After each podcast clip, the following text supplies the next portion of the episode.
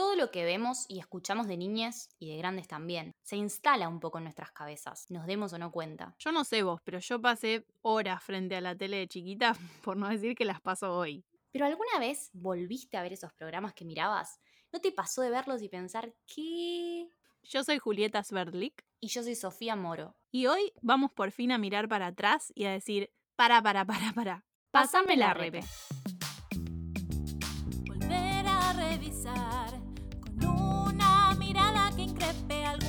Vez lo vi. Hoy, pásame la repe. ¡Holis! Buenas, buenas. Estoy muy arriba. Estoy, o sea, no sé en qué momento están escuchando este programa, no sé si sigue siendo 2021, pandemia, o si ya el mundo es mejor, pero yo hoy estoy muy arriba. No hay motivos. Creo que solo es Natalia Oreiro, que ya. Es Natalia Oreiro, ese es el motivo. Sé que voy a hablar de ella y mi cuerpo lo siente. Está como Yo fervorizado. te digo que escuchás que sí, que sí, y pum para arriba. De hecho, yo es un disco, este disco de Natalia Oreiro es uno que pongo mucho cuando tengo que limpiar la casa. Me vuelvo loca. Me hace Te bien. juro, pongo todo el disco entero y canto a los gritos y limpio la casa. Y es, muy feliz. Estoy, o sea, Luismi y Nati. eh, los faros de mi vida. Eh, pero bueno, como, como ya estamos comentando, vamos a hablar de un peliculón, o como elegí llamar en nuestro Instagram, Arte en la Nieve. Arte con nieve. Sí, que es la película Un argentino en Nueva York. Yay, Uh, Ah, eran dos taradas. Rayos. efecto, de, efecto de guirnaldas. Eh, con Campanitas. confeti, confeti. Confeti. Ay, Confeti. tenemos que usar confeti de vuelta. Sí, va- esa, palabra, esa palabra llegó para quedarse, Sí, totalmente. confeti. Yay. Y también estamos bastante emocionadas porque eh, es la primera vez que tenemos un invitado que no conocemos. Nos encanta hacer estas cosas. O sea, Mm. nosotras eh, estamos en países distintos, invitamos gente que nunca vimos. O sea, en realidad, técnicamente empezamos el podcast sin conocernos. Es- eso es real. Así que casi No, que bueno, fuimos- físicamente también. Hay otros modos de vincularse hoy en día. No seas tan eh, Bueno. física. O sea, nos conocíamos, pero a distancia. Em, claro. Em, bueno, hoy tenemos como invitado a Bruno Gabriel Silva. Hola, Bruno. ¡Uh! ¡Confeti! Confeti. Hola, ¿cómo ¿Cómo- están? Juli, Sofi, ¿todo bien? Bien, Todo bien. bien. Voy a hacer una pequeña Para, pero presentación. eso la vio. Sí, pero, pero tuve ganas de saludarlo. Es tan estricta, es tan estricta, no se puede, no, no deja que fluya. Habló, habló Capricornio. Bueno, Sí. dale. Em, lo voy a presentar, eh, ustedes probablemente lo hayan visto en redes. Él es Bruno Gabriel Silva, es licenciado en Psicología por la Universidad Nacional de Mar del Plata, también es diplomado en Géneros, Diversidades y Territorios y diplomado en Abordaje Integral de los Consumos Problemáticos. Es profe de niveles primarios y secundarios y está finalizando en este momento la carrera de especialización en docencia universitaria en la Universidad Nacional de Mar del Plata.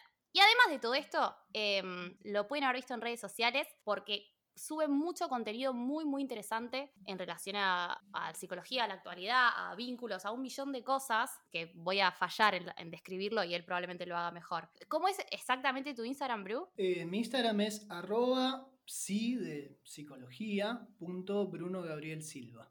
Muy bueno, lo recontra recomendamos para que lo pispeen. Re. Igual seguro que esto, como esto pasa en el futuro, o sea, ustedes nos escuchan en el futuro, ya lo debemos haber subido. Claro. Pero bueno, eh, estamos muy contentos con hacer esta peli, pues somos medio fans, como ya se habrán dado cuenta. Eh, ¿Qué onda, Bru? ¿Vos la viste a esta peli? Eh, Eh, yo voto porque hagamos primero el. ah, el- sí, lo hice mal, lo hice mal. La sinopsis, pues estás haciendo mal el orden sí, del Lo estoy programa. haciendo mal, lo estoy haciendo mal. No voy a editar nada, lo voy a dejar así. No, Sofía hace mal el orden del programa. Voy a hacer una pequeña. eh, sí, hubo una- un par de errores técnicos. Voy a confiar en que Julieta los editó. Eh, voy, a, Mm. voy a contar un poco de qué trata la película. Que esta es la primera vez también, bueno, muchas cosas por primera vez, que les contamos a ustedes, nuestros repamichis, qué peli íbamos a hacer antes. Así que calculo que va a ser distinto escuchar este programa porque la deben haber visto en estos días. Porque además, si no la vieron, está entera en YouTube. Eh, datos. Hmm. Enterísima en YouTube, sí, un flash. Pero bueno, hago un pequeño resumen al respecto y después comenzamos a charlar.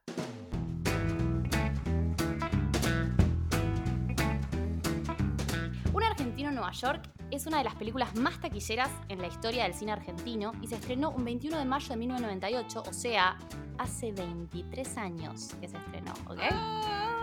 Si querían sentirse viejes, llegaron al lugar indicado.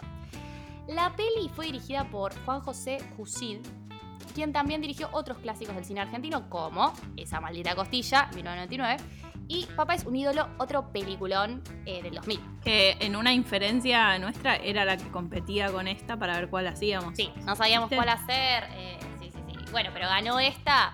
Si quieren que también hagamos eh, Papá es un ídolo, no nos vamos a poner. Simplemente nos escriben y nos dicen. Un argentino en Nueva York cuenta la historia de Franco de Ricci, Guillermo Franchella, y su hija Verónica, Natalia Oreiro. Te amo, Nati, si algún día escuchas esto, sos perfecta. Quien viaja a Nueva York inicialmente por tres meses a estudiar, pero termina quedándose a vivir indefinidamente ahí y nunca se entiende bien cómo corno sacó, no sé, la green card o si flashé y la ilegal ella. Bueno, es una cosa ahí confusa.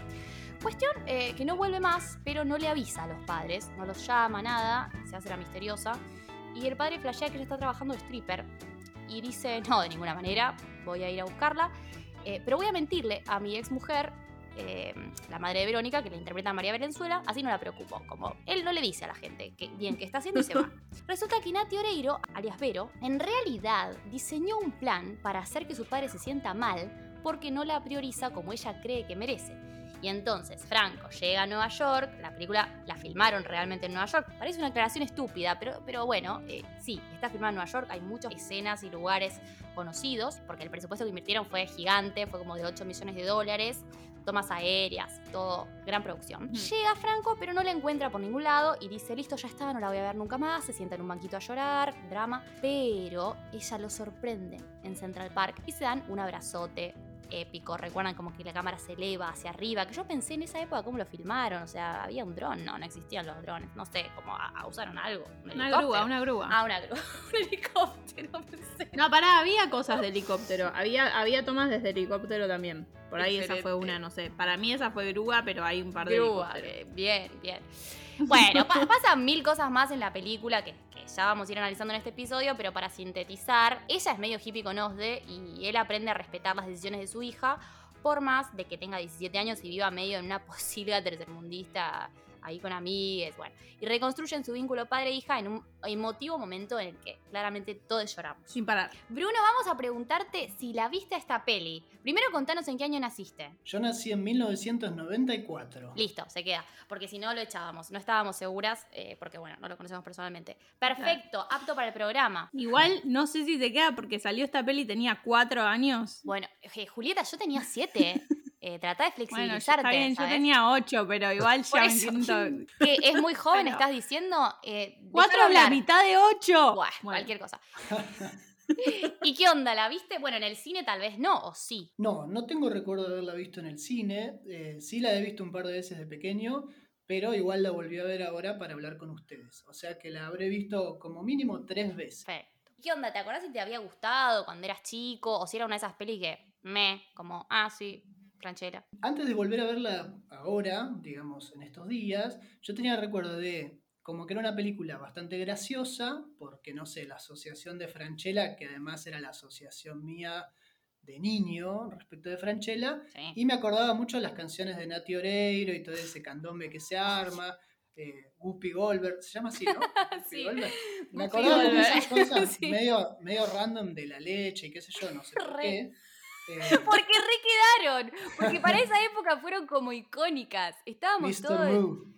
Y Mr. porque aparte era la, la, la promoción, te ponían todo el tiempo él haciendo la teta y Pero sí, olvídate. Tenía como una, una- un recuerdo muy desintegrado de la película Claro. y ahora lo, lo pude integrar un poco más. Fragmentos. Eso pasa Sí. un montón.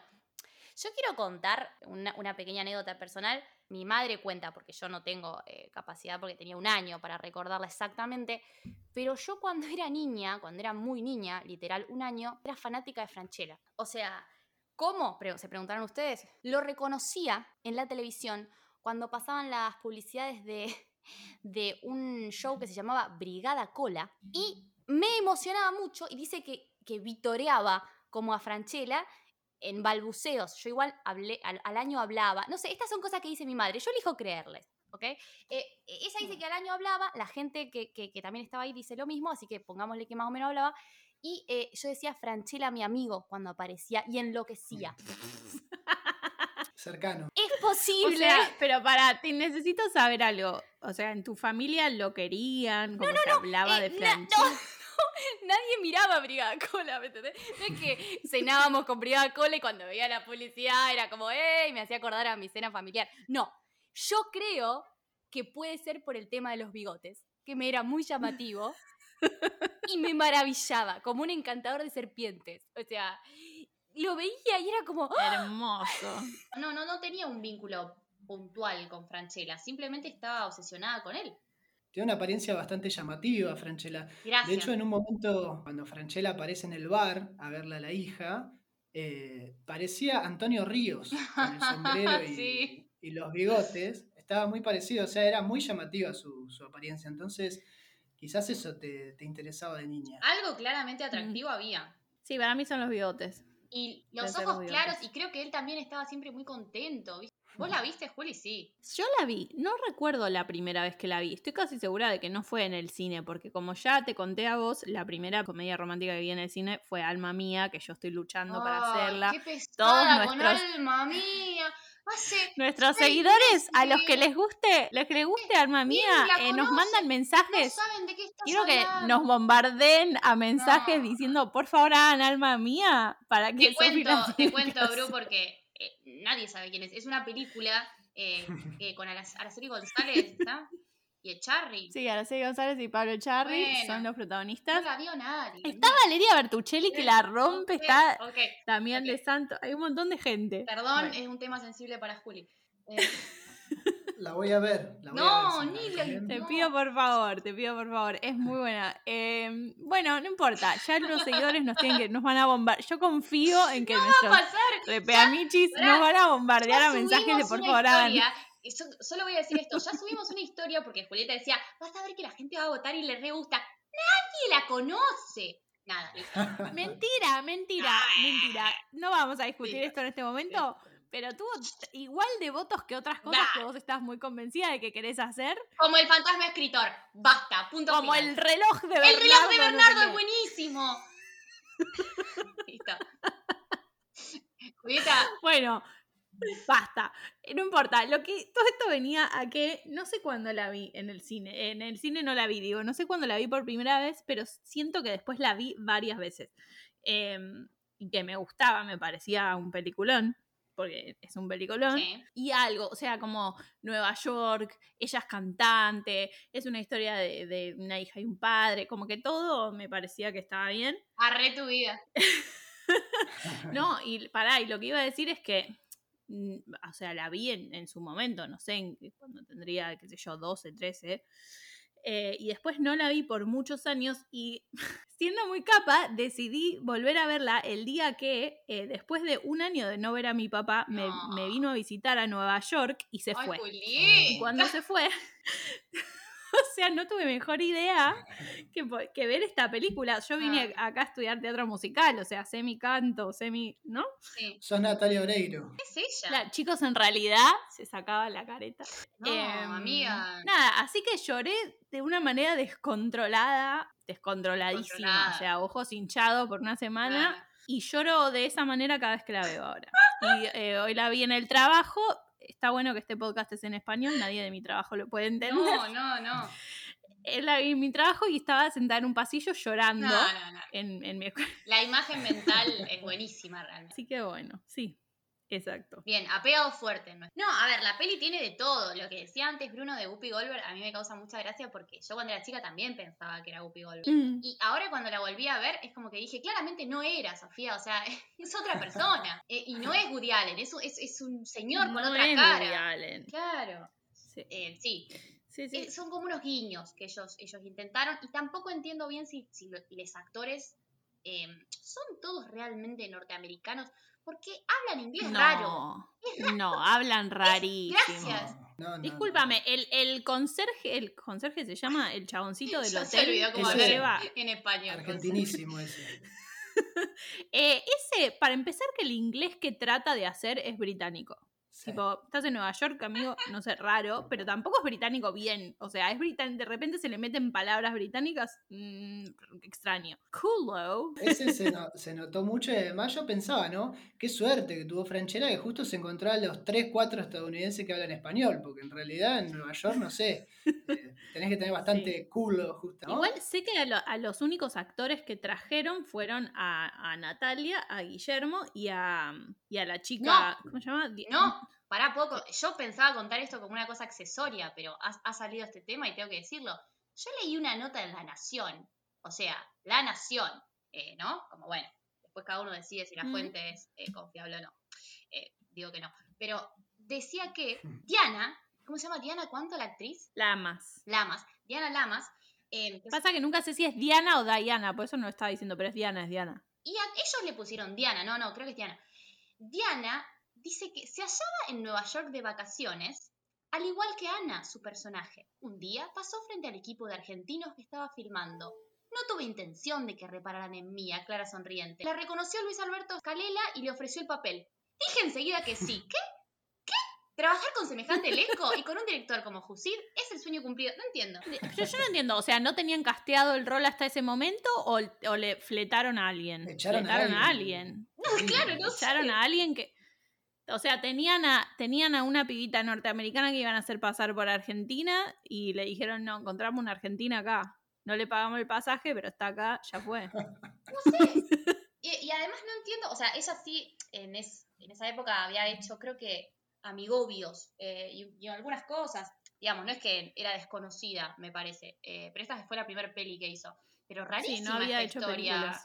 La Nación del año 1998, dale. Falta una parte, siento, como que nos cuenten bien. Escribámosle al diario. Disculpa, ¿me hiciste una nota en 1998? Eh, me falta un poco de información. No, hay que buscar a la actriz que quedó afuera, digamos, ¿no? Claro, si nos estás escuchando, eh, comunicate, podemos ayudarte. Por favor. Viajé a Nueva York y me echaron porque apareció Diana, la odio, mi carrera se arruinó.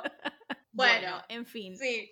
Unos, eh, unos códigos rarísimos de algunas actuaciones. Uy, Juli No como sé. que odia las actuaciones. Bueno, No, pero discúlpame, ¿vos la viste a la que hace la amiga de Natalia Oreiro que habla como si fuese una doblajista mexicana? gente- ¿Qué le pasa? no, pero habla, no, ella tiene que hablar en un español que haga de cuenta que es yankee. Entonces ya hay, hay una doble dificultad. No, no, no. La amiga de Natalia Oreiro, la de, la, la de Argentina, la que le dice. No, de- decidió no volver. Va a quedarse unos días Fue más. su única línea. No seas mala con la actriz. Le dieron un bolo, le dijeron va a ser la mejor amiga de la protagonista y apareció tres segundos. Tengo aquí un papelillo con su teléfono. De Mary ¿Qué hacen? Bueno, sí, ¿Por sí, qué? qué sé yo, los códigos de actuación, pero bueno. No, y después quiero decir, ah, porque yo vi eh, también hace un tiempo, me estoy acordando ahora, vi esta película con mi hermana. Ahora que cuando fui a Argentina, vi la, vi la película con mi hermana, también lloré con ruido mucho y en un momento le dije, eh, menos mal que actúan varios bastante como el ojete, porque si no, esto no podría verla, me haría muy mal al corazón. Pero es como que me, me lloro y, y me río porque tipo...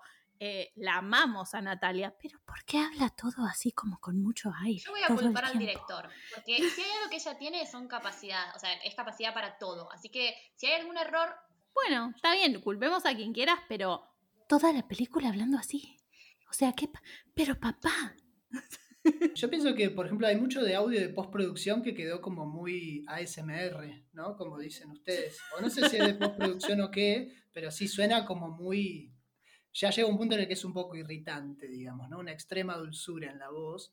Y yo Sí. coincido con eso. Hace un ruidito extraño. Hab- O sea, nadie habla así en su vida normal. Como que a mí no me para de sacar de las situaciones. Que está buenísimo, porque si no, me dolerían mucho en el corazón. No, sí, además me encanta Entonces, porque, porque ella bardea al- a, los actores, a las actuaciones, pero después se encuentra conmovida al llanto por la trama de la No, no, es que por eso te digo, yo la amo a Natalia, amo la película, soy fan y lloro. Pero eh, también, me, también al mismo tiempo me río un poco porque él dice tipo 5.941 al final, ¿no? Y ella... 5.900. No, eso es excelente.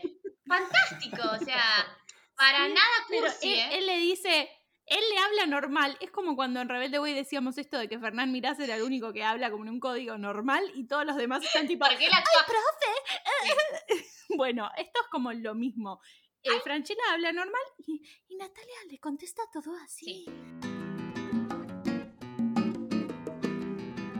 Yo quiero decir, más allá del chiste, Guillermo Franchella actúa bien.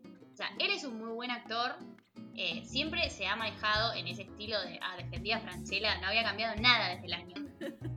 Él es muy buen actor a mi criterio, él actúa bien, hace sus chistes pavos y, y tiene toda esa humorada del culo, teta, que a mí no me causa gracia, pero es muy, muy gracioso y muy simpático. Ahora bien, Es, es siempre Franchella, digamos. Es, bueno, pero, pero, es él, pero, eso que hace lo hace bien. lo hace muy bien. Lo hace muy bien y además cuando ha tenido que, que hacer papeles más dramáticos los ha hecho muy bien. Voy a defender a, a mí me, me cuesta.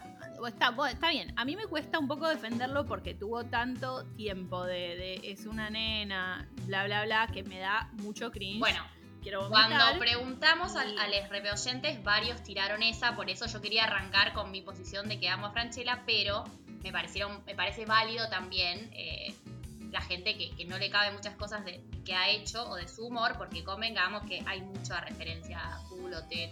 Sí, culo, teta, menores de edad, y cosas medio horribles. Ah, no, no, lo de, lo de la Mucha- nena, eso de la nena es injustificable, o sea, no, no hay O sea, parámetro. o sea, Además de la, además de la cosificación que ya está mal y como yo hablo de él como actor, digo, él como actor, o sea, los, los productos Por eso, no, sí. yo estoy de acuerdo, yo estoy de acuerdo. De hecho, ayer eh, hablando con, con mi padre, que yo me decía, bueno, como que le estaba contando que íbamos a hacer esta película, y me decía, uh, Franchella, yo, y yo decía, justo en esta película como que, sí, dice teta, leche, qué sé yo, como que- Leche. pero justo, Nadie pensó mal de la leche, vos sola, estaba hablando de un café, Queen. bueno, em, pero digo, justo no, no está todo eso, pero es difícil despegarlo a él de eso. Yo también le creo lo que hace y me parece que hace siempre lo mismo, pero que él lo hace bien y es efectivo.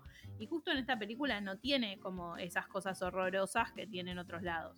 No. Pero eh, bueno, nada, eso como se me viene muy rápido lo otro a la cabeza. Yo pienso que esta película particularmente, eh, una de las principales funciones que tiene es reivindicar la figura de Franchella, porque queda como un buen padre, bueno, no sé si como un buen padre, pero atento, que deja por, por costado sus, sus preocupaciones u ocupaciones, que evidentemente también tiene eso, su atravesamiento eh, más analizable de cuánto le gustaba tocar esos platillos, pero quiero decir, Sí. eh, creo que lo deja bastante bien parado en relación a otras obras. Coincido con lo de que logra bien el papel, pero es hasta hincha de Racing, digamos, no de Franchella haciendo de Franchella. Más, Eso es como, es como un más- guiño. Vieron que en el secreto de sus ojos también. él, él lo lleva como medio Sí. a todo lo que hace. Hmm. Sí, sí, sí, coincido. Es, es dentro de las Todo cosas mal. que ha hecho. Con eso, con eso todo mal. ¿Con qué? Y porque yo soy de independiente. Parada.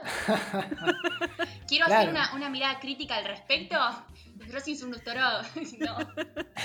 La verdad, Racing un equipo de A mierda. mí me pero cae bueno, bien no, bien. Racing, no digas eso. Bueno, es mi rival, ¿qué crees que te Yo diga? no sé nada de fútbol. Yo sé tres cosas, que soy independiente, que el rival es Racing.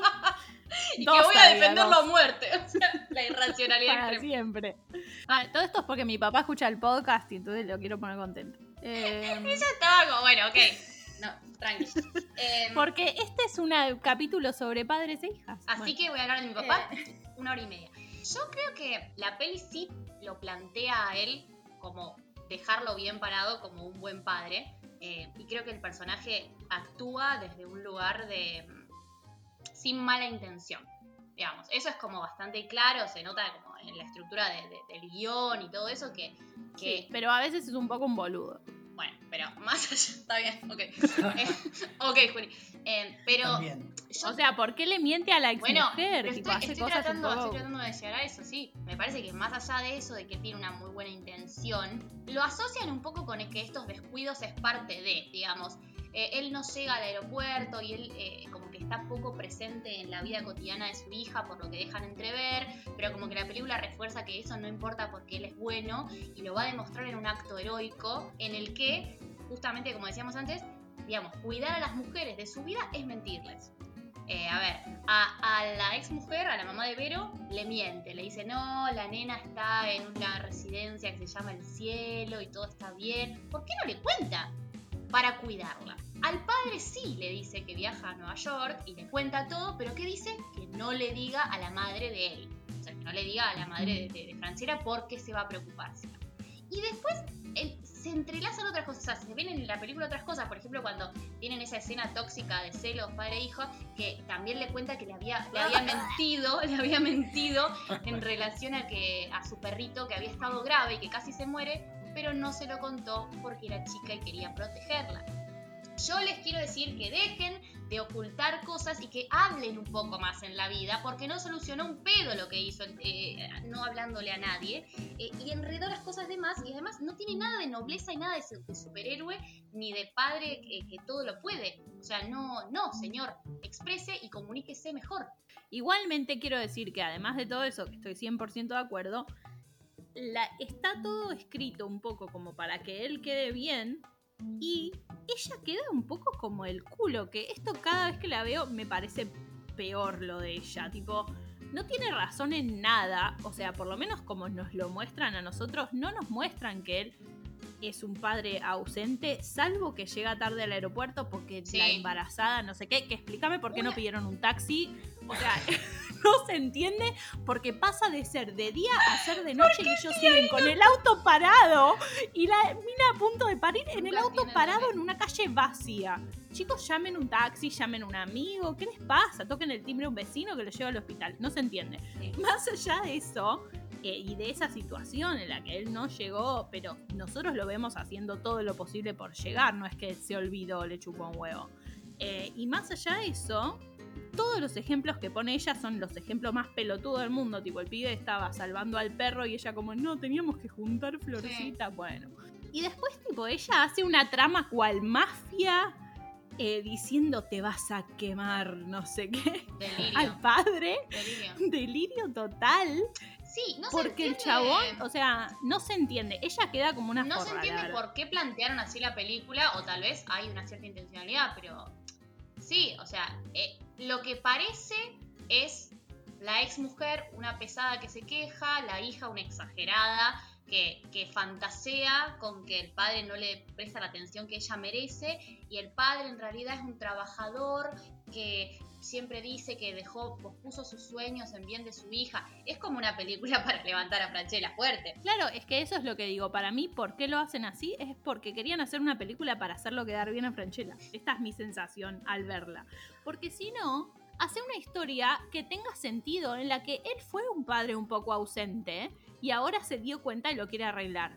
Te banco. Sí, Pero, Pero- tipo, no, o sea, todas las minas son unas pelotudas que se quejan al Es que pedo sí. y él tenía razón y ahora, bueno, anda acá. Ah, se re enojaba. Yo justo había, había mencionado eso, que me parecía que era una película que, que levantaba bastante la imagen de Franchella.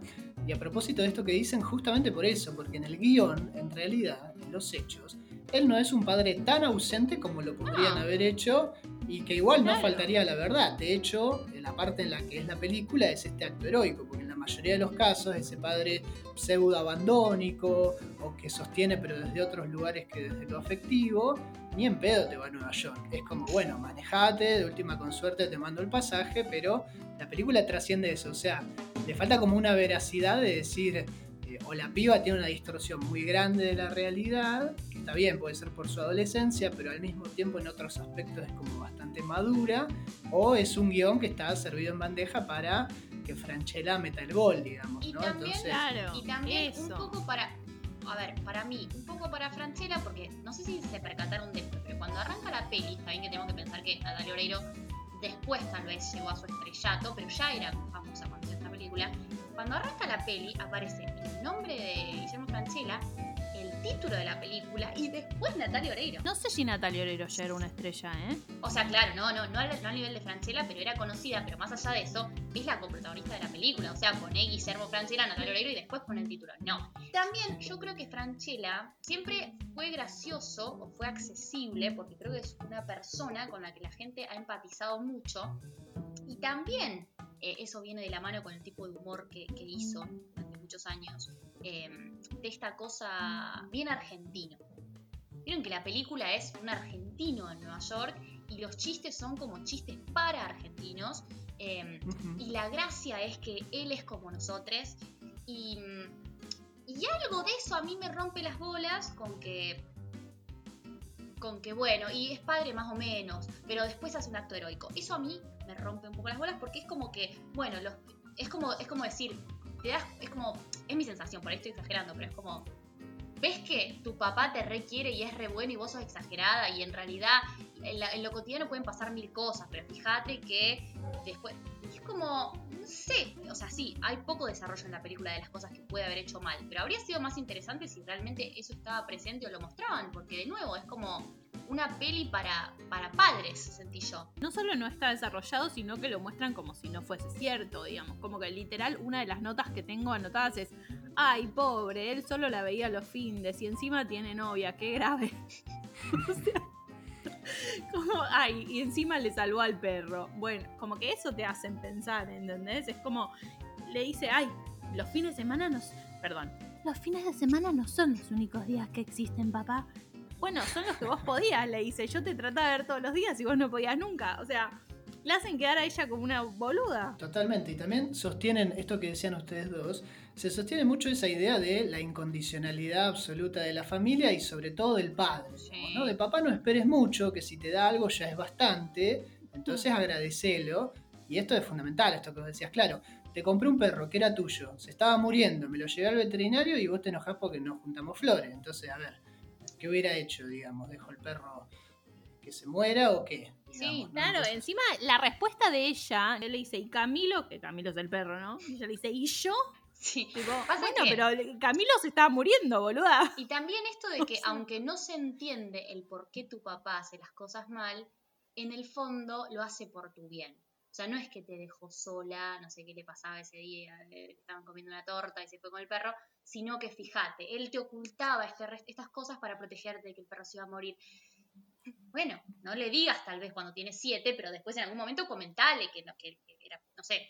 Eh, y hay algo también para mí de este vínculo padre-hija. Como Mm. esto que decías vos. Eh, en lugar de la familia, e- esta idea de incondicionalidad, pero además de prioridad, como si sos mi padre tengo que...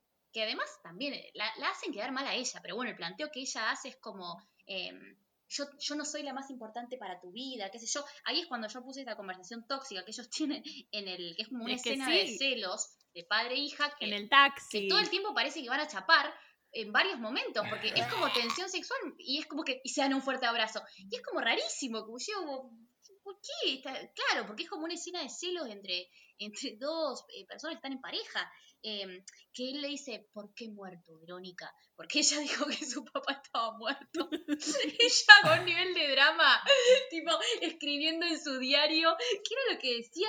Empieza la guerra. Te vas a quemar, Richie, te vas a quemar.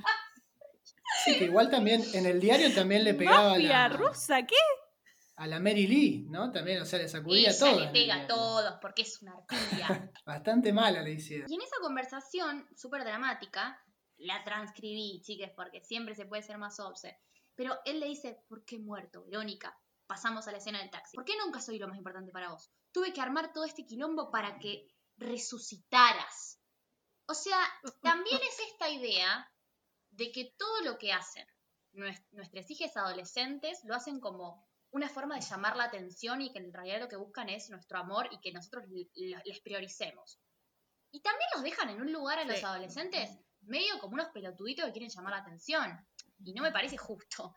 Eh, Pero aparte, conta- o sea, hubiese sido mucho más interesante contar la historia de una piba que se fue a buscar algo de verdad, ¿no? Que se Claro. fue a, a ver si el papá la venía a buscar. O sea, Sí, y encima ella es una for cuando le dice al más boludo de la clase le daba a tocar los platillos. no, eso me hirió el corazón. Me hirió el corazón. Y quiero reivindicar que a mí me causa gracia porque ella lo trata a él como un super loser fracasado que toca el platillo en, en la Orquesta Sinfónica de Avellaneda. Y hola a cualquier instrumentista que nos, que nos esté escuchando. Es re difícil entrar a una orquesta. Es súper difícil ser percusionista. ¿Qué dice esta taradita?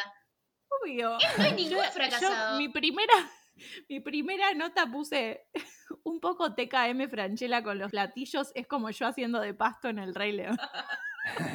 No, aparte tocaba los platillos una vez cada tanto, pero se pagó el viaje a Nueva York, ¿Cómo se tomó sus hizo? vacaciones. Alta orquesta, chicos, vamos a tocar los platillos. En los Está bien que eran los, 90.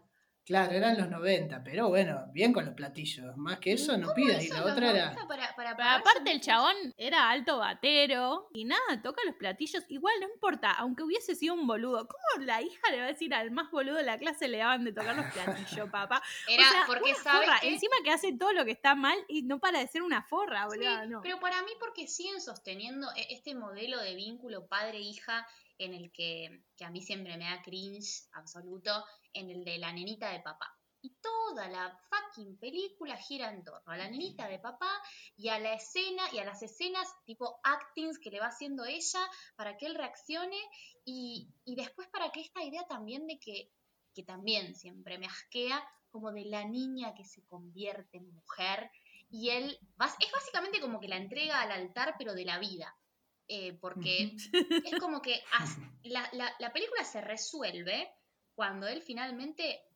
acepta y ella entonces se queda tranquila. Obvio que uno en un punto quiere la aceptación de sus padres, de sus, de sus madres, obvio. Pero digo, eh, es como que es eso, es como él angustiado porque ella es una adolescente rebelde, después entendiendo que ahora es una mujer y entonces él le da su bendición para que sea hippie. Para que sea.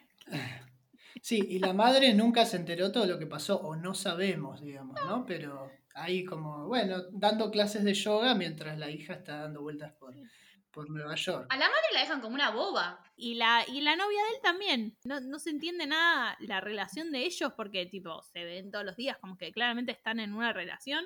Pero él le- se va a Nueva York y no le dice casi. O sea, se la encuentra de casualidad en la puerta tomándose un taxi y le dice: Me voy a Nueva York, un besito. Porque eso en esa época hacía que nosotros no- nos riéramos de la, de la minita que estaba enganchada y él realmente no la quería y era como, jaja, él no se la banca, a la, a la Germo no se la banca.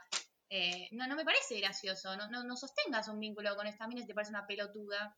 La, la, bar- la bardea todos los primeros 10 minutos. Rarísima, perdón, nada que ver, pero rarísima la aparición del Puma Goiti como un veterinario creepy extrañísimo. ¿Qué es eso? ¿Por qué tiene un papel tan pequeño? O sea, Pero aparte tan raro, tipo, sale y habla todo como, eh, como no, no lo puedo hacer, pero es una cosa rarísima. que les pedía que Y le- susurren. No, pero y como que le tira onda a la mina, pero de una manera muy creepy, Y la extraña. frase- Es de noche. Sí, le dice, Ah, yo, algo yo así si como- fuera tu algo así como ¿Cómo si es? fueses mías no te dejaría sola. Nunca te dejaría Ah. sola. Y ella, Pero lo, se pero lo dice con una voz de asesino serial. o sea, pero ella se siente conquistada, se siente como que, uh, bueno, ah, si fuese tuya no estaría sola. ¡Miedo! Ah. ¡Corra! ¡Corra del veterinario asesino! qué miedo ese señor. Es que, se, es que, viste, es como una de esas pelis, es como si uno agarra una foto de hace, no sé, 25 años, que hay- ya hay cosas que e- es, ni siquiera por hacer un gran análisis sociológico, son estas cosas como que ya inevitablemente, por suerte, hacen ruido esos comentarios. Y, y en la época tal vez no, o sea, era como, ah, le tiró onda. No, no es que le dijo, le dijo una frase patriarcal y posesiva, sino como que, ay, qué, qué divino el veterinario marqué algunas cositas más que eh, me dieron cringe y risa. Eh, como por ejemplo, eh, esta es mi escena favorita. Hay una escena en la que ella le da un besito esquimal a una paloma. ¿Por qué? Es verdad, me había olvidado. Ella está en una terraza. La mascota del lugar donde vive, que no se entiende qué es, es una, es una paloma. Y ella le da unos mimos. Eh, eh, Y al acto, acto seguido amenaza con quemarla y comérsela en una sopa. Tipo, Mary Lee, si me agarras el diario de nuevo, le hago sopa con la paloma. Pará, loca de mierda. Le estabas dando unos arrumacos hace tres minutos.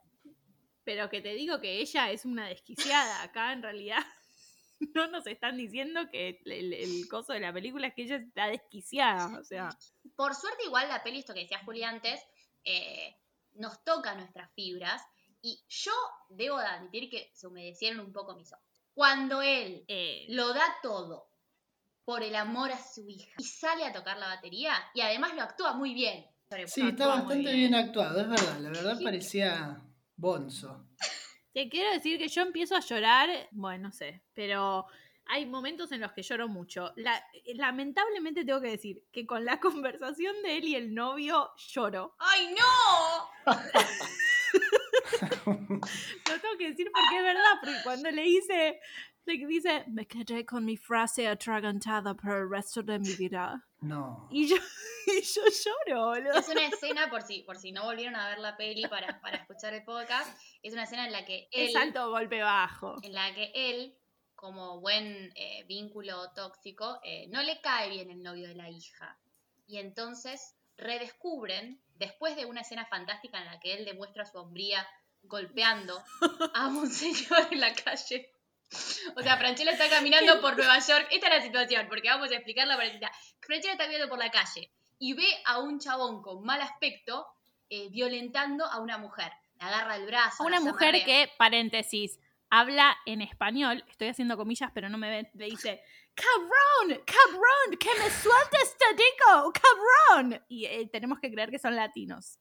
Claro, Juli. Nada, ¿No puedes viste seguir. que, ¿no viste que tenían bigotes y, y eran medio malvados?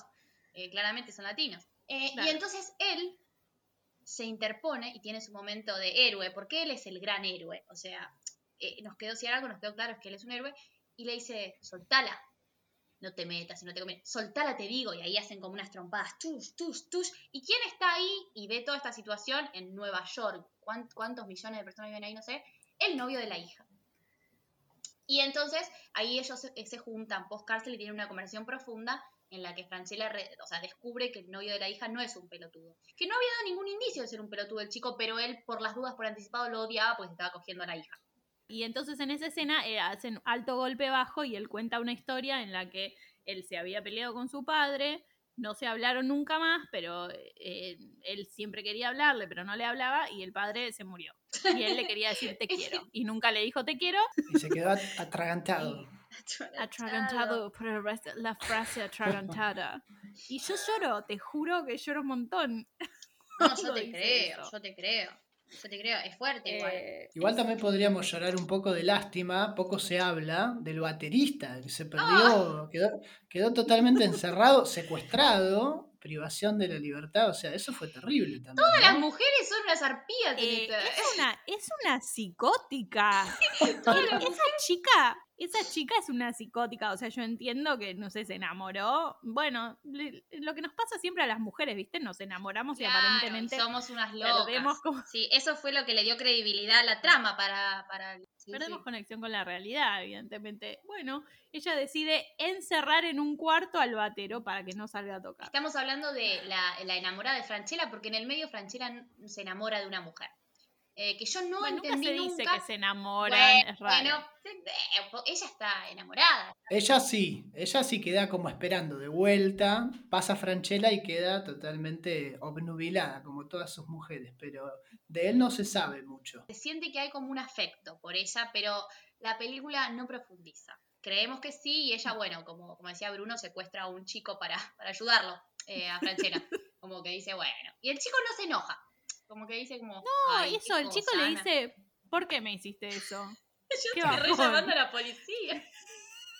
Y ella, y ella le dice, tendrías que preguntarme por quién. ¡Ay, buenísimo! Oh. Y en Y se lo español dice en encima. español, sí. y él se queda como, ¿por qué me respondes en español? No entiendo, tarada. Y todo vestido medio extraño porque se había puesto una ropa en toda la noche que estuvo ahí en el vestidor y ella encima le dio dos halagos y él ya estaba desenojado. de- Ah, sí, sí, eso también. Está bien, él le dice, ah, no sé qué, ¿qué hiciste? Y ella como, ay, qué lindo que estás. Y él como, ay, bueno, gracias. Una necesidad de amor tenía ese muchacho, pobre. Chico, no. Pobrecito. Ay, no, no, por favor.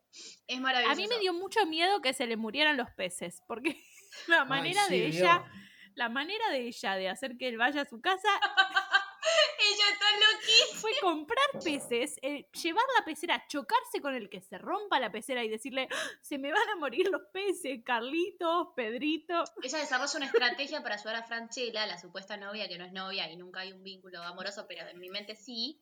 Y entonces hace eso, tipo, para conquistar al baterista que quiere secuestrar, para dejar que Franchella toque en la banda de la hija en su gran noche y que ahí el vínculo padre-hija se renueve, eh, ella secuestra a este muchacho con- y lo conoce con esta excusa. Tira unos peces. Dice, oh, me tiraste los peces. Y él, oh, no, voy a ayudarte. Y bueno, eh, un clásico. Una estrategia femeni- femenina. Nuestras, estra- nuestras Femenina. estrategias de, con- de Y él le dice, no se van a morir, los voy a poner en mi remera. Sí, a mí sí, me sí. necesitan agua, o sea. no te va a salir eso. No, increíble. Bueno, anotaciones. Tengo el otro ridículo se hace el que se va de Nueva York y se queda. Sí, tiene, de, al de alguien aprendió a manipular la, la Oreiro, digamos, ¿no? De papá. De Papá papá. es un gran... Y de mamá. Es toda una familia medio extraña, digamos, ¿no? Sí. Eh, pero sí, él que, que le dice como que se va, todo el sufrimiento que eso le, le puede llegar a causar a la hija y sigue ahí sus pasos, digamos, ¿no? Como inspector Gadget. Y aparte yo pensaba, bueno, esto por ahí es medio atravesado por mi propia experiencia, pero yo viviendo afuera pensaba, desperdiciaste dos días de estar con tu hija en, en Nueva York. Como que mi familia viene, viene por una semana, tipo, no desperdiciaste dos días eh, escondiéndote, haciéndote el boludo, ¿entendés? Como después, una vez que se arreglaron, tipo, estuviste tres días en Nueva York, ¿cuándo vas a volver? O sea, no, qué bronca que me da. La familia es, o sea, los mensajes de la peli son que la familia es incondicional, que tienen que ser tu prioridad y que está bien mentirles para hacerles entender tu punto de Y vista. que en los 90, dos días en Nueva York quizás no eran tan caros como hoy en día. Nah, o sea, un buen viajecito al exterior, uno a uno. Aparte los restaurantes a los que va, escúchame. Sí. Dale, yo no puedo comer ahí. A mí me encanta esta escena cuando él trata de hacerse el padre firme, porque él la va a buscar para traerla de vuelta. Entonces, digamos, Sí. cuando, cuando le dice, te volvés a casa conmigo, y ella le dice, no, y le dice, ella le dice, yo no puedo dejar esto ahora, acá tengo todo, tengo mi banda, mis amigos, mis alumnos, mi novio. Y yo pensaba, esta chica en tres meses hizo más que yo en 30 años.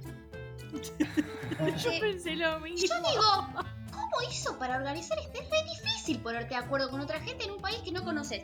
Después se hizo amigos, también es difícil. Tiene una pareja y alumnos. Yo la verdad que Alumnos.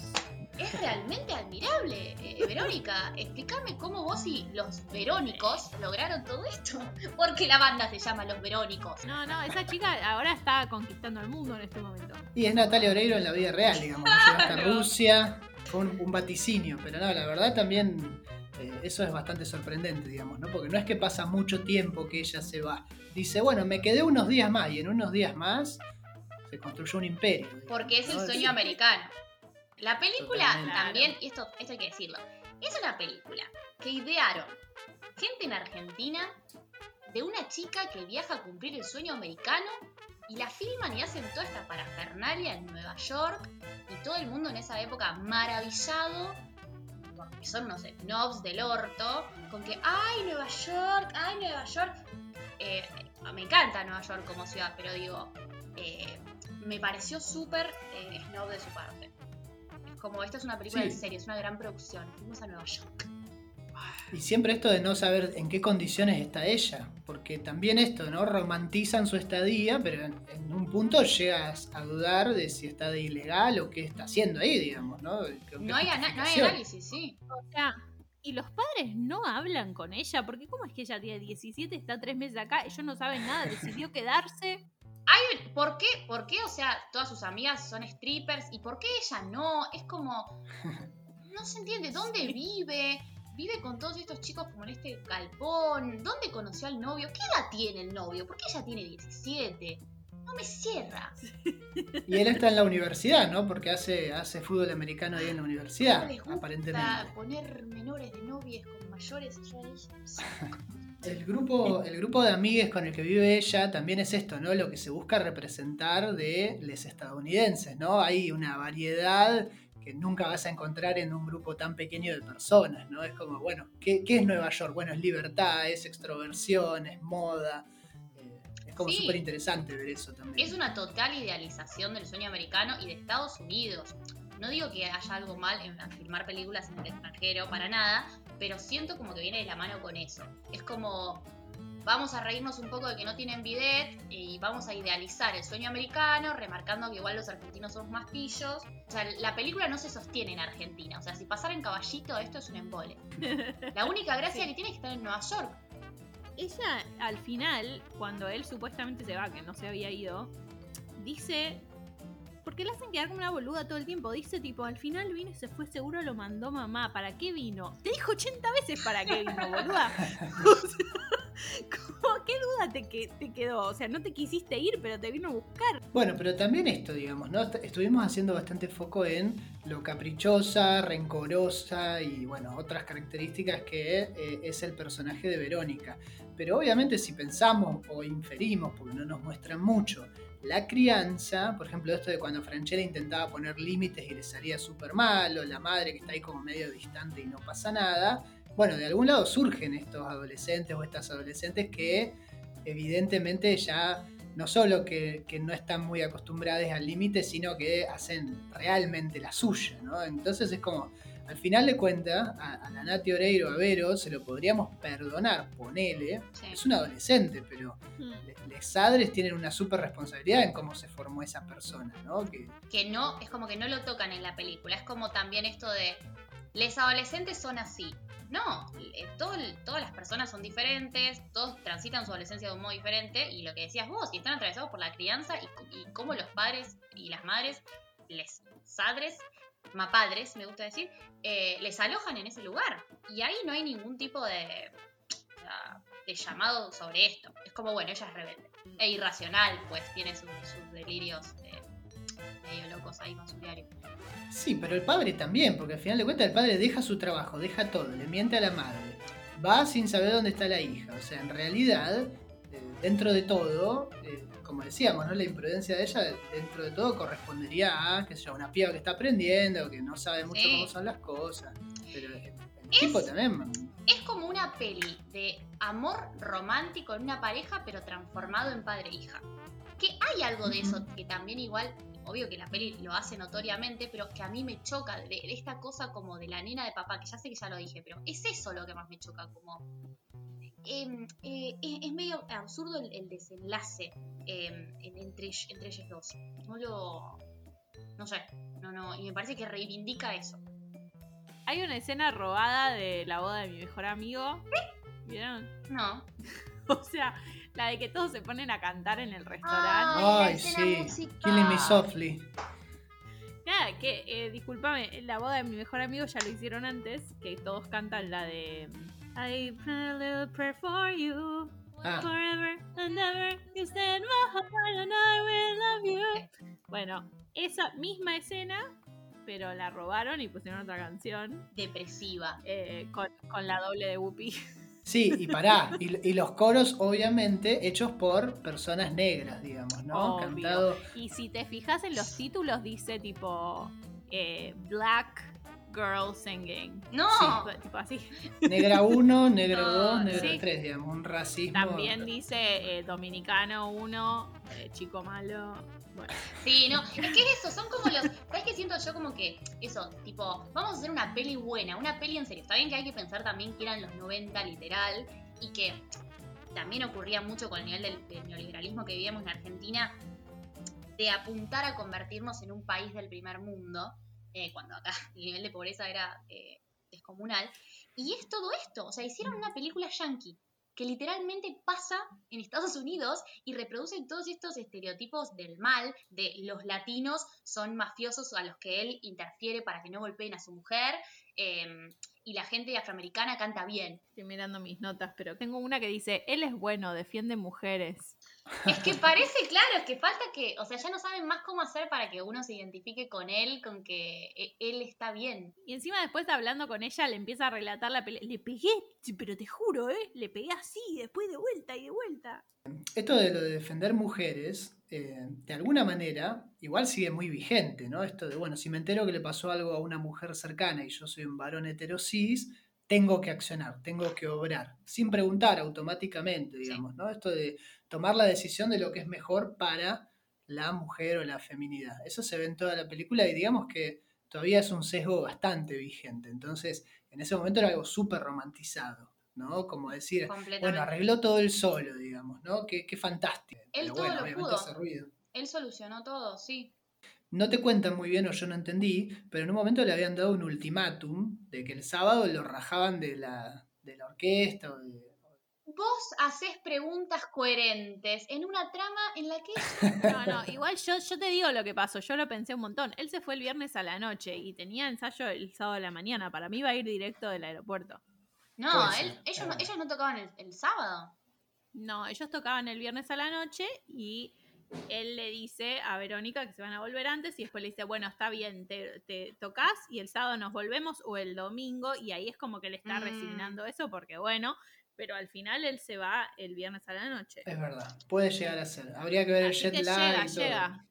Llega porque, mira, te digo, ellos tocan, acá no, en general no es muy tarde, ¿viste? Deben haber tocado tipo 8, eh, su avión debe salir tipo 11 y bueno, llega a la mañana, se va directo, llega un poquito tarde, pero los platillos van al final, ¿viste? Es verdad, llegó al final. Llegó entonces. ¿Fuiste a, las lo- ¿Fuiste a las locaciones de la película? ¿Las buscaste vos?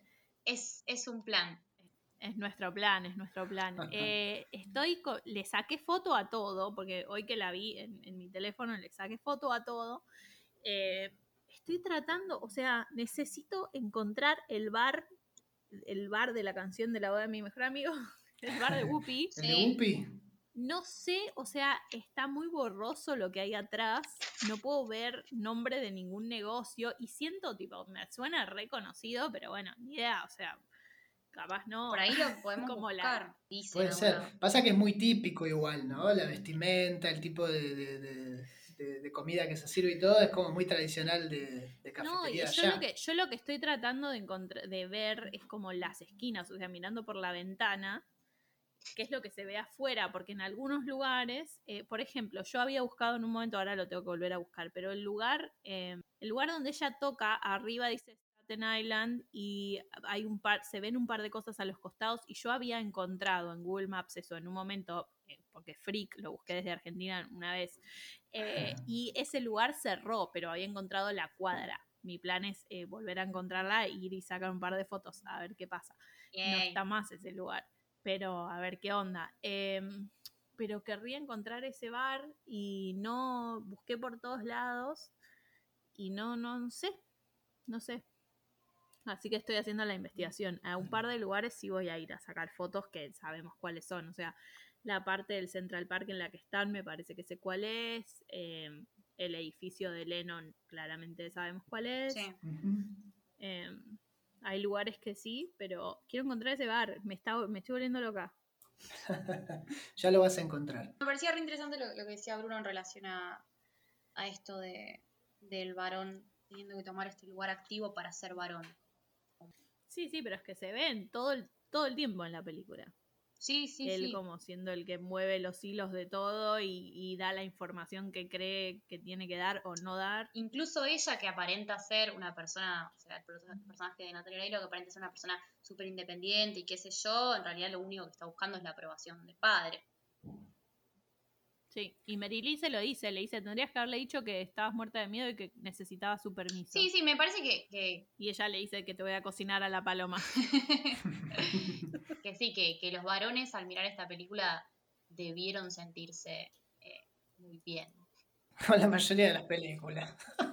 Todo esto de cómo se ve, cómo actúan frente a las mujeres en su vida me parece re interesante. Sí, es más sutil, pero al mismo tiempo es lo que más efecto tiene para su posterior reproducción social, porque Exacto. como es tan sutil y no es exagerado, se vuelve una forma de identificación también, digamos, ¿no? Es como buenas prácticas, ¿no? Buenas prácticas Sí. para un padre, buenas prácticas para un marido. Es que él es un buen padre. Esto es lo que hace un buen padre. Al, al ser tan, eh, eso, como al ser tan sutil o no estar a primera vista, es como que te queda en algún lado, por ahí sin que te des cuenta.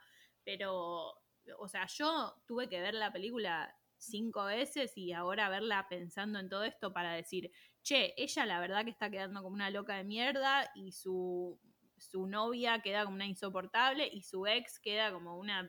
eh, Una pasiva. No sé. Sí. Viste que ella dice en un momento, uy, y- mamá, ¿qué pensará? No, ella es repiola. Bueno, a lo mejor está angustiada. Por eso, como yo recién en, en esta vez que la vi, dije, para, todas las minas se están quedando en un lugar malísimo y él es el salvador, que entendemos, es una película franchela, qué sé yo, pero Sí, pero ni siquiera la mínima, eso, ni siquiera sea. la mínima autocrítica de que tal vez estaba fundado la preocupación de la piba. claro, como que si, si hubiese sido eh, lo mismo, pero hubiesen dado un poquito de lugar a mostrar que él, yo, una de mis anotaciones dicen, no tienen cojones para mostrarlo ni un poquito malo. Exacto. Como que si Sí. le hubiesen dado un poquito de lugar a tipo, che, él se la remandó, la verdad que se la había mandado, y un día se dio cuenta y dijo, bueno, me voy a poner las pilas.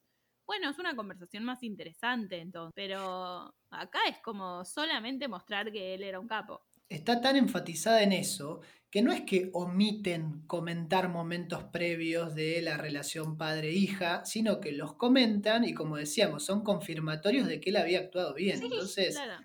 Es una oda al, al querido por mucha gente Guillermo Franchella, digamos, ¿no? Y, al- En a, y a las personas. En Nueva York con nieve. No, sí, con nieve. No, y a los varones que al verlo se identifican con eso y reivindican su, su, su forma de ser padre, como, "Ah, a mí también me ha pasado que la loquita de mi hija me haga esta escena. Sí, o para los que son como el Puma Goiti, ¿no? Ah, qué buen piropo que le tiró, me lo voy a guardar, digamos, ¿no? Qué bueno, qué bueno que está. Ay, por favor. Sí. Un capítulo aparte para el perrito Camilo que es adorable. Poca participación. Tendría que haber tenido más participaciones. Y llevaba la foto ahí en, el, en el- la chaqueta, Franchella del perro. ¿Qué hacía una foto? foto. Sí, además, y también andaba con una foto de la hija suelta. Ahí y la mete Sí. en la valija.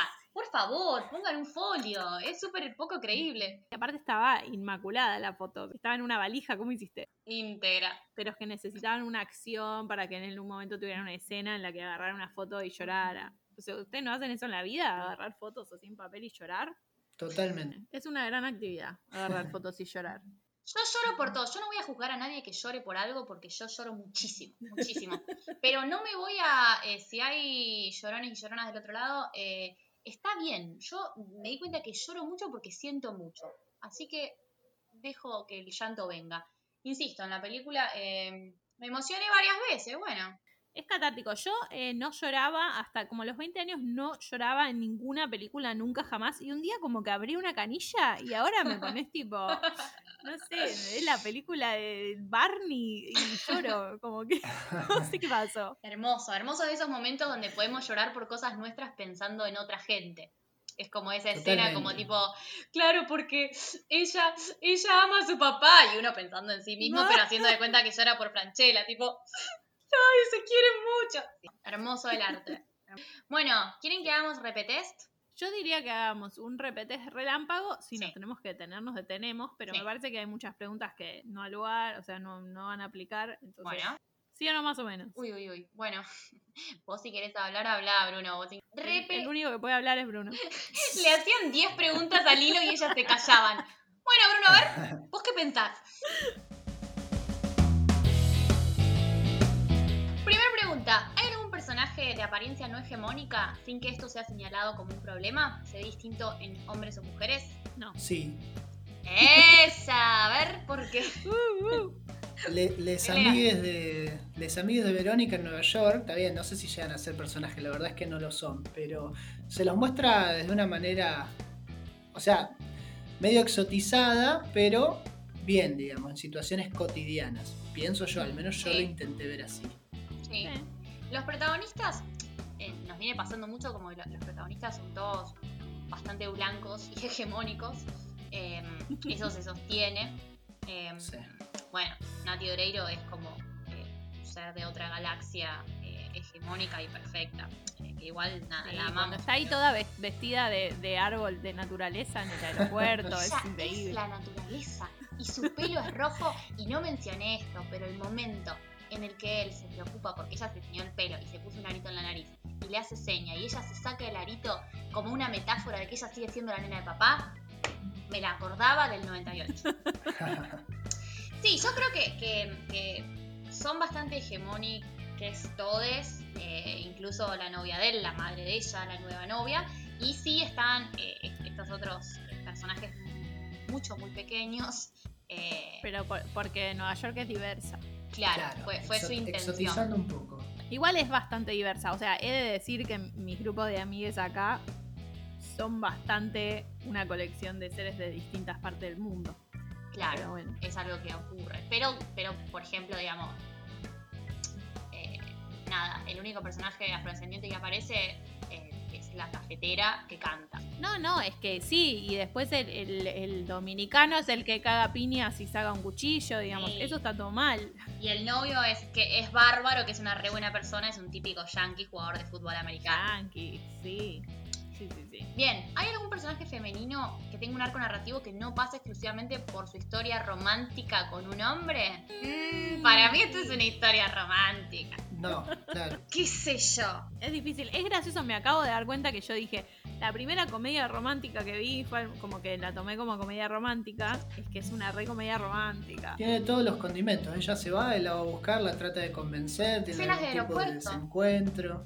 Pero bueno, en realidad si, si estamos siendo técnicamente correctos para lo que solíamos preguntar, la historia principal es padre. Sí, sí, y es- son los sueños de ella y bla.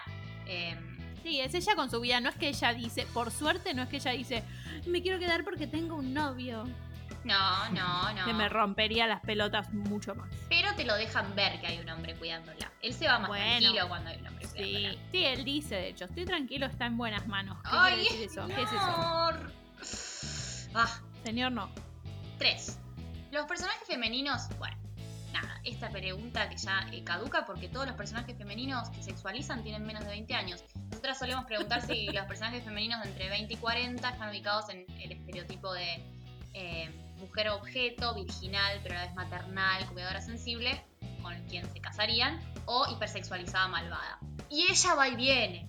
Para mí está como ahí, como que la, la ubican como en la hija y después eh, la mujer más grande. Sí, pero, pero tendría que decir, yo, yo no la siento hipersexualizada, la verdad. No, no, me parece que no. No, o sea, de ninguno de los lados sí, está bien. No porque ya sería returbio, si encima de toda esta dinámica eh, tóxica, medio tensión sexual, la, la ponen a ella como en bolas, ya no hay lugar a dudas de que es una comedia romántica. ¿Qué lugar se le da a los trabajos de los personajes femeninos? Algunos un lugar de poder. Bueno, a ella se la muestra como, como lo que decíamos antes, como que llega y logra un montón de cosas. Impresionantemente rápido. Que me pase la receta. Yo estoy acá en Nueva York hace un rato y no, no me pasó todavía. Sí, A ella se la ve bastante poderosa. Después a la, a la madre, bueno, instructora de yoga, pero no sé Sí. si era la casa o un estudio que alquilaba, pero se veía muy bello, muy lindo. una trabajadora independiente. La novia de él, una boluda. Claro, la novia la hacen quedar medio como vividora. Y después, bueno, Gu- Guppy Goldberg, como habías mencionado antes, bueno, ahí eh, de, de cafetera. Sí, lo, lo- lo más poderoso en relación al femenino es que es la actitud de ella frente a la vida, digamos. Tampoco es que, tampoco es que la hacen ver como que posta la pegó. Porque digamos, también siendo sinceros, o sea, está tocando en una banda, en un bar. Tampoco es que. Que tiene su nombre la banda. Sí, tiene Sí, su la- nombre. Es la líder, es la líder de la banda, ojo, eso es verdad. Es la líder y lo, lo armó ella Armó y armó ella. un montón de cosas. La cagan un poquito cuando Lee le dice, le tendrías que haber dicho que tenías miedo y necesitabas su permiso. Como que en realidad todo lo que ella está haciendo porque quiere el permiso del papá. Y bueno. Y para llamar la atención masculina, ahí no nos cabe también. Pero, eh, pero bueno, tiene un lugar interesante corriéndose de eso. Yes. 5. ¿Hay algún personaje perteneciente al colectivo LGBTIQ? No, eran los 90. O sea, No No. se explicita. No, no se explicita ni, ni por refilón. eh, nada, nada. No se toca este No. tema. Porque, ¿Por qué tocarlo? A menos que la trama trate en los, sobre 90, eso. o sea. en los 90 no había gays ni nada. No, claro. No sé, Es algo que empezó a pasar después. empezó después, empezó después. Cuando apareció el feminismo, ¿no? Hace un par de años apareció. ¿Cómo fue? Más o menos. Sí. Sí. Se empezó a deteriorar la, la familia y bueno, ahí los pobres ahí- padres como Franchella, Exacto. Si la dejaba tres días más, se hacía lesbiana. la verdad, con Mary Lee. ¿Viste? Había algo Mary ahí. Lee. Ay, era una historia mucho mejor. Una si historia mucho estaba más con Mary. Lee. Por Dios. Estaba viviendo con Mary Lee que con hacía una paloma. magia. Sí, Mary Una Lee. paloma. Ay, quiero ver esa película. Ese es el- ese sería el- esa es la versión que queremos. Una argentina. Una argentina. Una uruguaya. Una- Esa no es argentina, es verdad. Una uruguaya. o sea, poco, poco hemos hablado de cómo nos apropiamos de Nati Oreiro, pero bueno, la dejamos pasar. Eh, sí, sí, la verdad que es nuestra. Eh, el- podcast Sí, eh, está lo bien. escuchan, lo escuchan mucho en Uruguay. No hemos comentado esto. eh, les mandamos un saludo, pero ella es nuestra ahora, ¿saben? Eh, vengan a O sea, gracias por todo, pero ahora hemos tomado posesión. Fantástico. Bien. Los eh, amamos, uruguayes. Les amamos. ¿Hay algún personaje? No, estas preguntas es que las respuestas son todas no con las, peli- con las cosas de los 90. ¿Hay algún personaje que tenga alguna discapacidad física o mental sin que su historia gire en torno a esto? No. ¿Para qué incluirlo? ¿Para qué? Si es una comedia. No, no. Nada. No, no se me ocurre ni, ni, ni medio ejemplo. Eh, No. Ojalá algún día contestemos que sí y que sea un personaje que simplemente, además de su trama, tenga alguna discapacidad. Pero bueno, no. Eh, eh, bueno. Siete.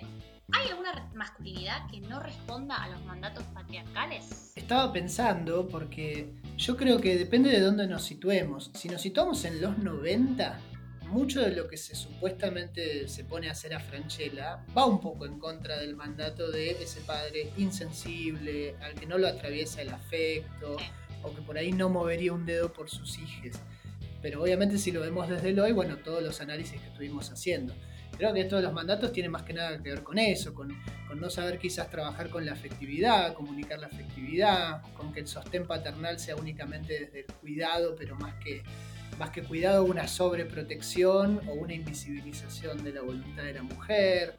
Esto se ve, digamos, no lo estuvimos comentando. Pero me parece interesante pensar eso, que si vamos a lo que eran los parámetros de ese momento, ver un padre, entre comillas, sensibilizado, Sí. Expuesto en cuanto a sus sentimientos y preocupado así por su hija, podría llegar a ser para ese momento como algo, bueno, dentro de todo progre, entre comillas. No, no sé cómo lo ven ustedes, pero me, da esa impresión. Lo que yo siento a veces es que cuando, cuando hacían este, este tipo de personajes, es como medio para festejarlos, como te digo, fíjate que viene el papá que la quiere a la hija, bravo. Es como esta cosa de que, cuando los padres actúan o hacen algo que no por quitarle valor, sino que está bien en su rol como cuidador, eh, hay un cierto festejo porque no se espera que necesariamente lo hagan. Como que bueno, la madre está para cuidar y si el padre lo hace, muy bien, pero bueno, puede no hacerlo, transmitir otras cosas. Eh, pero sí, él en realidad es dentro de todo, dentro de todo, es bastante cuidador y es sensible, lo vemos llorar, lo vemos emocionarse. Sí, coincido que para, para la época no era lo más común. Y después otros personajes, bueno, no sé qué piensan ustedes, pero no... Es que él, él pidió por favor que no haya contrafiguras masculinas, o sea, él tiene que ser el eje, por si no entendieron. Puma Goiti. O sea, claro, imagínate cuando le dijeron que iba a estar el Puma Goiti, me lo imagino como diciendo, el máximo que le permito son 3 segundos de cámara. Ok, ok. y que sea raro, que sea raro, que no dé Sea raro. normal, que sea raro, No, el del Puma Goiti es, es un señor, es un señor medio machote. pero raro. Sí, raro. O sea, no, no, eh, como que tiene un tono de asesino serial, es raro, es, es medio creepy, no, no se entiende bien si es real lo que está diciendo, si en realidad te está diciendo como te quiero descuartizar acá atrás, en, vender en partecitas, Yo no miedo, sé, ella, es raro. ella se siente galanteada.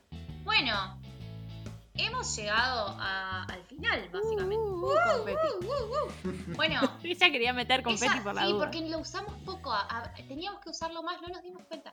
Eh, no hubo tanto lugar No, para el confeti en este episodio. Lo voy a meter todo el tiempo ahora. Sí, Confeti, hay que practicar, hay que practicar confeti.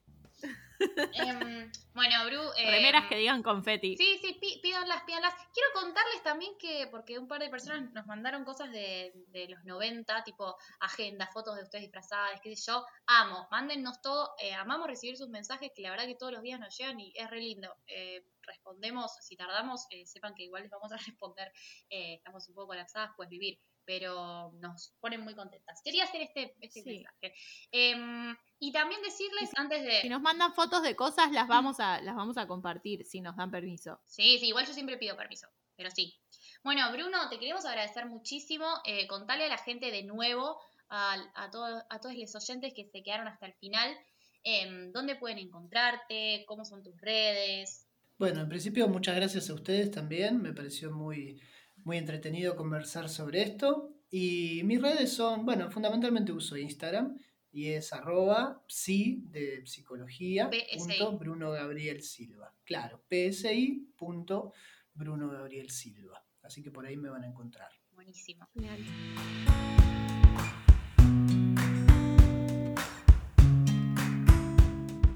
También queremos contarles que hemos abierto un cafecito Así que sutilmente lo iré desplazando por las redes para que quienes quieran colaborar con un cafecito puedan hacerlo, pues recuerden que nadie nos paga, lo hacemos por amor a la vida.